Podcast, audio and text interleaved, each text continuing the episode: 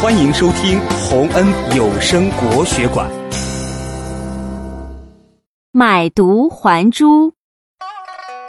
战国时，楚国的一个珠宝商人有一颗漂亮的珍珠，他打算把这颗珍珠卖出去。为了卖个好价钱，他决定给珍珠做个好看的盒子，包装一下，让珍珠的身份高贵起来。于是。楚国商人找来名贵的木料，又请来手艺高超的工匠，为珍珠做了一个盒子。工匠在盒子的外面精雕细刻了许多好看的花纹，还镶上了漂亮的金属花边。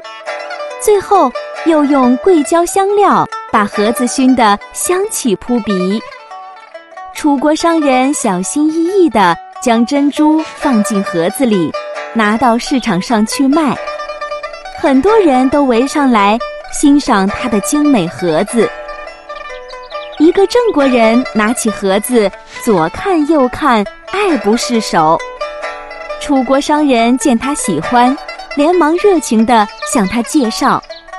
郑国人问了问价格，就爽快地掏腰包付了钱，拿着盒子乐呵呵地走了。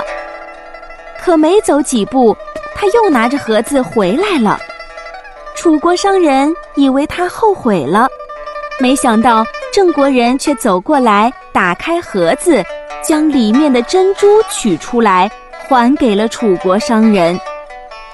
楚国商人惊讶地说：“您为什么要把买的东西还回来呢？”郑国人说道：“我想买的是这个盒子。”楚国商人不解地说：“可这盒子只是用来装珍珠的呀。”郑国人却不以为然地答道：“我喜欢的是盒子，珍珠嘛，还是你自己留着吧。”楚国商人拿着被退回的珍珠，十分尴尬。他原本以为别人会欣赏他的珍珠，可没想到郑国人的眼里却只有精美的盒子。